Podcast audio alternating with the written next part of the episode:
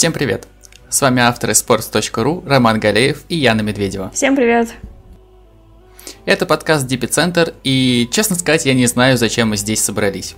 В принципе, мы можем уже не обсуждать доту до августа, потому что Ана вернулся в доту спустя 4 месяца, и случилось это ровно в тот же день, когда OG не вышла на мейджор. Ждем третий перстень на пальцах N0tail'а.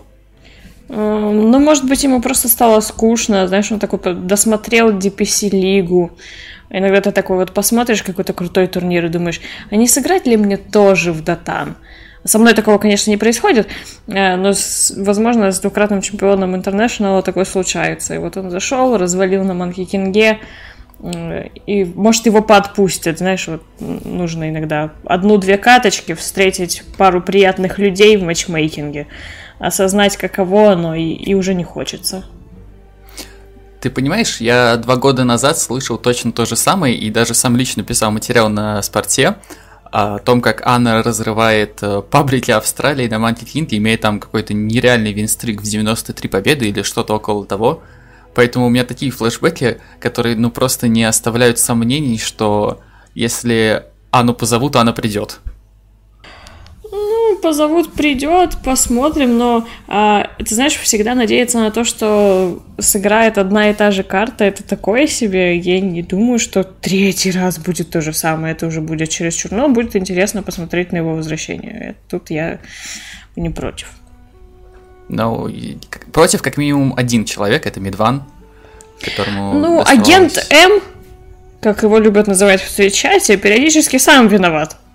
Так что тут не надо, не надо, не, надо, не один Анна, это не только его проблема. Агент М старается иногда сам. Да, агент М это, конечно, отдельная история для большого материала. Я не удивлюсь, если Виталий Дьяконов у нас на неделе через или там на следующий обязательно попробует понять, в чем проблема у OG. Э, я предлагаю перейти немножко к СНГ, все-таки вернуться к нашей основной повестке, э, тем более, что закончилась лига, в конце концов, у нас третья команда на мейджор отправляется, и это Monaco Gambit. С чем мы их и поздравляем, конечно же. Добро пожаловать на мейджор. Сложный путь, все эти перестановки в составе, подписание организации, тренер, которого так и не объявили, э, замены, переигровки.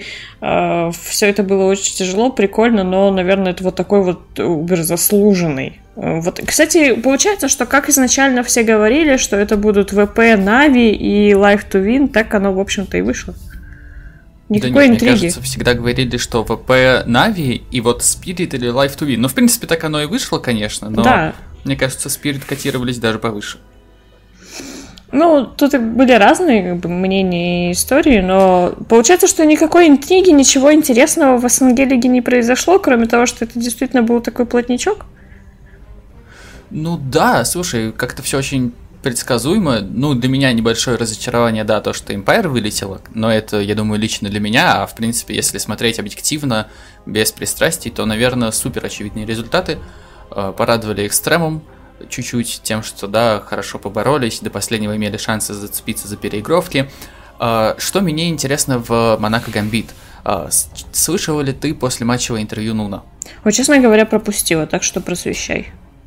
Да, суть в том, что Нун не постоянный игрок Гамбит, как я понимаю, и его решение о том, останется ли он в команде, все еще не окончательное. Ну да, мне, по-моему, еще тогда говорили, что он пока что является стендином. Ну, как бы официально. Может быть, у него нет контракта или что-то еще, какой-то там тестовый период, но да, он вроде как является стендином еще. Ну, тут забавная история, что тестовый период не для Нуна, а для Гамбит, потому что вот прям процитирую. Э, что он ответил на вопрос, э, каков, каков его статус в комбите остань, и останется ли он в этой команде надолго. Все будет зависеть от многих факторов, понравится или нет мне на выступление на лане. Играя квалы из дома, люди выступают с хорошим уровнем игры без каких-то стрессовых ситуаций. Нужно посмотреть на ребят, как они будут действовать непосредственно на лане и уже судить. Ну, это такая ситуация, мы выбираем, нас выбирают. Точно так же могут сказать, я думаю, игроки гамбитов, которые э, могут сказать, ну, мы посмотрим, как он будет играть на лане, действительно ли он вернулся в свою там, максимальную форму, или, э, не знаю, или он, допустим, будет сильно давить, там, продавливать свое мнение, как это часто случается с такими мощными, опытными игроками, которые начинают, может быть, не открыто конфликтовать, но продавливать какие-то свои идеи вперед капитана, и получается, что когда это действительно многое на счету, большие ставки, вот, случается какое-то столкновение идей, столкновение видения игры, э, и это действительно нужно проверить, э, может, не только именно лан, а именно какой-то крупный турнир. Здесь они доигрывали последние матчи на лиге, и это еще не так крупно, не так серьезно, видимо, для них, чтобы понять, действительно ли это матч или одно свидание, и мы разойдемся. Э, Еще одна интересная фраза была. Мы вот говорим о том, что Монако Гамбит очень трудный путь, там замены, э, большая высокая конкуренция. Э, но он при этом, наоборот, отметил, что в Гамбит, в Монако, люди играют очень спокойно и уверенно в себе, чего он не испытывал последний год, будущий Virtus Pro, что интересно. Ну, это же, опять же, история про медовый месяц э, с новой командой, новым игроком, особенно когда у тебя были проблемы с предыдущим. А, да, я там могу судить по опыту общения с многими игроками и по опыту да, даже тех же заменов в бойтах. А, когда тебе кажется, что все плохо из-за одного игрока, ты берешь нового, и тебе в нем нравится абсолютно все. Или тебе в новой команде тоже нравится абсолютно все, потому что у тебя, так скажем, свежи э, неприятные воспоминания о прошлом. А, а тут все друг друга пытаются очаровать, а, все стараются на максимум, у всех есть э, одна какая-то общая пока что идея, как играть, все пытаются друг другу понравиться. А, ну, соответственно, и кажется, что раньше было ну совсем плохо, а сейчас ну совсем хорошо. Нужно переждать вот этот период первого яркого впечатления и потом уже действительно судить кто знает. Может быть, э, люди не так спокойны. Может быть, Санейка не так спокоен в стрессовой ситуации. Возможно, возможно, тут надо смотреть. Э, предлагаю перейти к второй команде, которая тоже заменила игрока, но, к сожалению, ей не хватило буквально одного места на мейджор, хотя бы на Wildcard, это Team Spirit. Э, в принципе, команды с очень похожими ожиданиями, с очень похожим уровнем игры, с очень похожей ситуацией, когда им пришлось менять одного игрока экстренно. А, но, к сожалению, вот эту замену им не удалось реализовать из-за правила с переигровками. Оказывается, замена может сыграть 4 матча за сезон, и оказывается, что эти 4 игры включают в себя переигровки. Насколько это вообще адекватно? А, я на самом деле даже не уверена, что это было отдельно прописано в правилах. Я вполне mm-hmm. удивлюсь, что там не было, там, не знаю, в скобочках где-то не написано э, including tiebreakers, something like this. Uh, у нас, э, типа, тоже были приколы с заменами, им перечитывали все эти правила по несколько раз, но у нас немножко другая ситуация. Но самое смешное в этом во всем даже не то, что, допустим, да, правила такие – и против правил не попрешь, тебе нужно только сказать ага, смириться и вернуть СОБ да, на позицию саппорта. И не знаю, может быть, на этот матч кстати, убрать Сайлента, э, да, немножко отодвинуть его от команды, чтобы опять не случилось этих конфликтов. Или просто сказать Саубеду играть в его доту и э, не лезть в координацию команды, в стратегическую подготовку, просто отыграть матч, как ты играешь, не знаю, в матчмейкинге где-то, но более серьезно. Ну, не, не заниматься капитанской работой, из-за чего, собственно, у них и возникли конфликты определенные там Сайлентом. Но фишка в том, что Крипвейвам команде из второго дивизиона Европы разрешили играть с заменой. Даже пятый матч. А, их тренирует Митрим, а, и он написал об этом в Твиттере, в реплаях в Вилату. Им это не помогло, они все равно остались во втором дивизионе, не смогли пробиться в первый, но тем не менее Что-то где-то опять разные правила, разное прочтение, то ли из-за вот отсутствия того, что а, вот этого нет в скобочках. А, допустим, DreamHack прочитал эти правила одним путем, ESL прочитал эти правила другим путем. Но вот это вот немного нечестно. Почему кому-то можно, а кому-то нельзя? Да, и действительно э, с мы сыграли. Что я хочу сказать? Я хочу сказать, что вроде бы со стороны зрителя Соубед никак не проседал.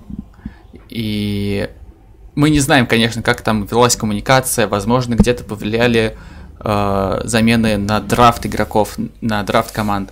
Тем не менее, факт остается фактом. Меня знаешь, что очень удивило в свое время, еще в середине League, так это маневр Гамбит и маневр Спирит. Смотри, Спирит э, провели замену до матча с Life to Win тогда еще, Мгм. и получается они как раз провели на- э, за 4 матча до окончания лиги. Мгм.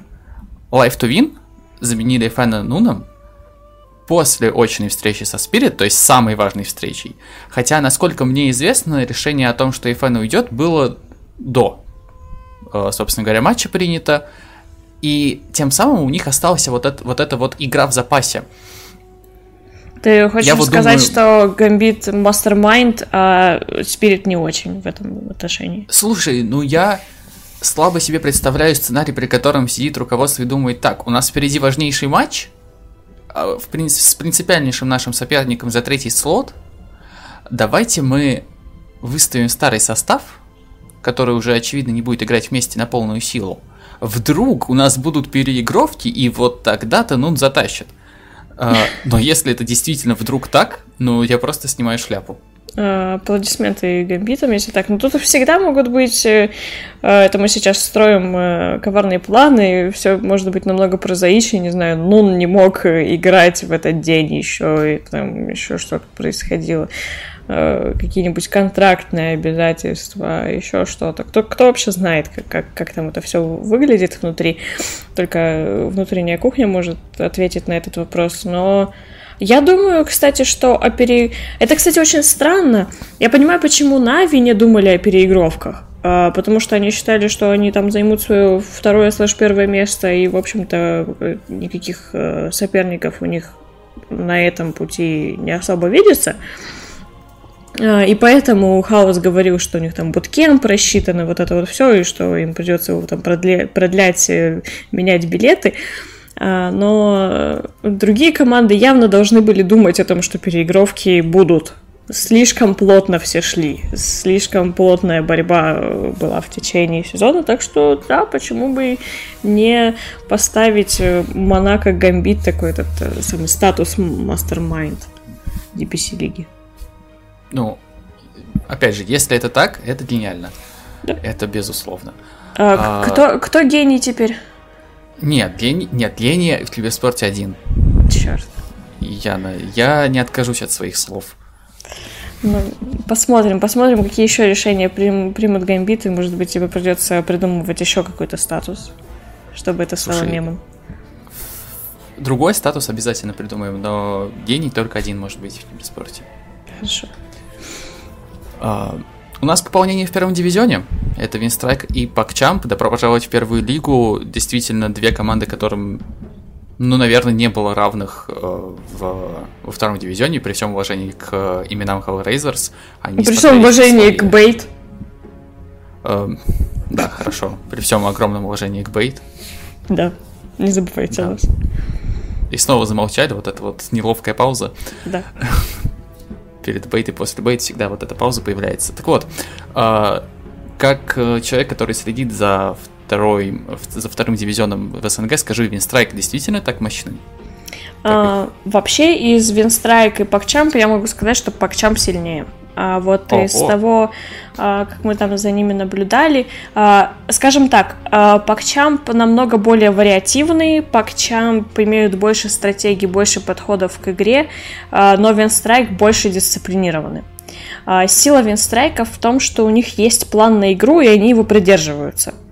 А, Они, по сути, из игры в игру повторяют практически одни и те же действия. Они драфтят примерно по одному и тому же принципу. То есть э, пикать против них было не, не очень сложно.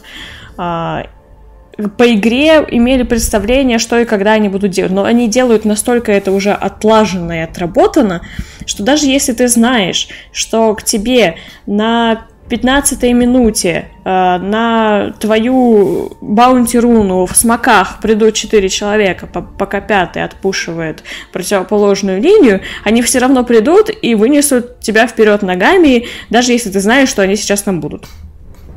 Э, потому что у них все отработано, они понимают, что и зачем они делают. Э, ты знаешь, что они, каждый из саппортов пойдет контролить э, пауруну. А, в течение первых 10-12 минут. Они будут приходить туда. Но они все равно тебя там каким-то образом поймают и убьют. Даже от того, что ты это знаешь, это, в общем-то, тебе больше поинтов не добавляет.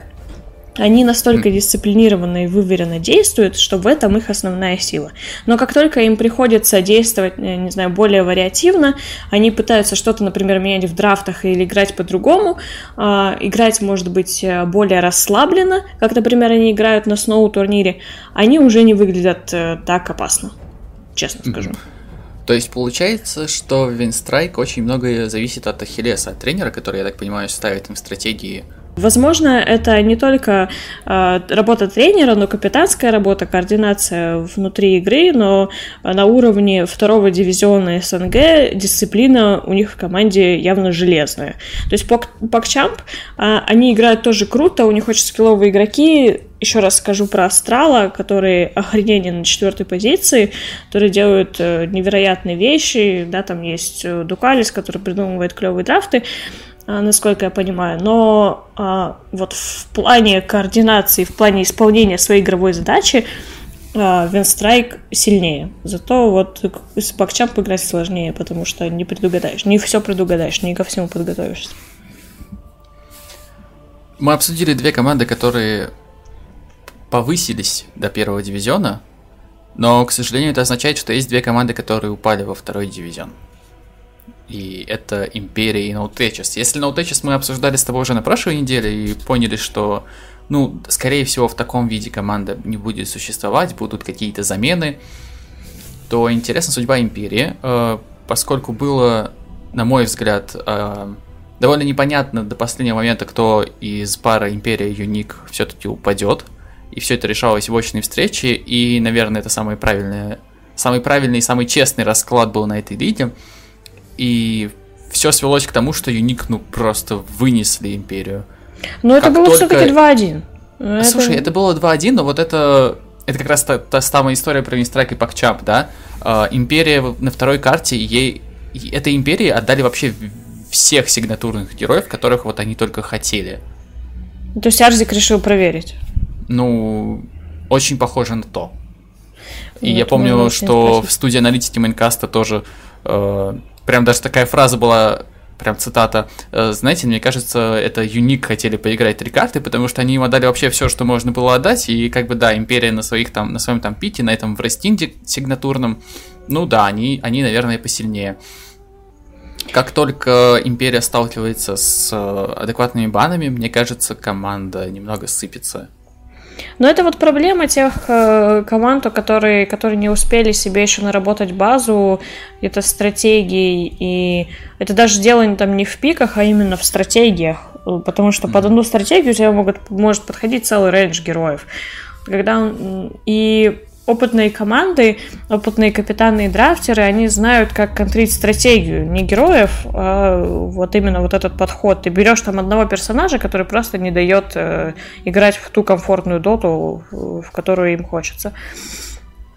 Э, мне еще кажется, что у Империи сыграл все-таки фактор того, что это молодые чуваки, молодые ребята, молодые парни, которым нужно играть перегровку на, на выживание, и, естественно, тут и есть какой-то нерв, у тебя за спиной стоит Чапи в амулете, возможно. Это всегда нерв. Это всегда нерв. А, вот, поэтому, да, вот тут они играют против дедов, которые этих переигровок, э, не знаю, матчей на вылет, квалификации открытых, чего угодно, переиграли уже столько, что они играют как очередной матч.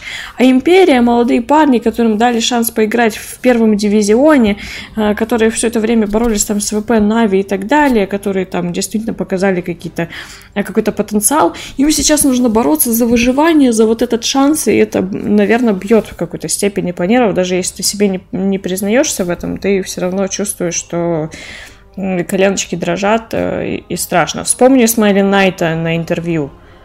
Да, ты знаешь, я как раз вспоминал Смайли Найта и параллельно вспоминал, э, собственно говоря, Гостика на интервью после того, как у них счет стал 2-3 из 0-3.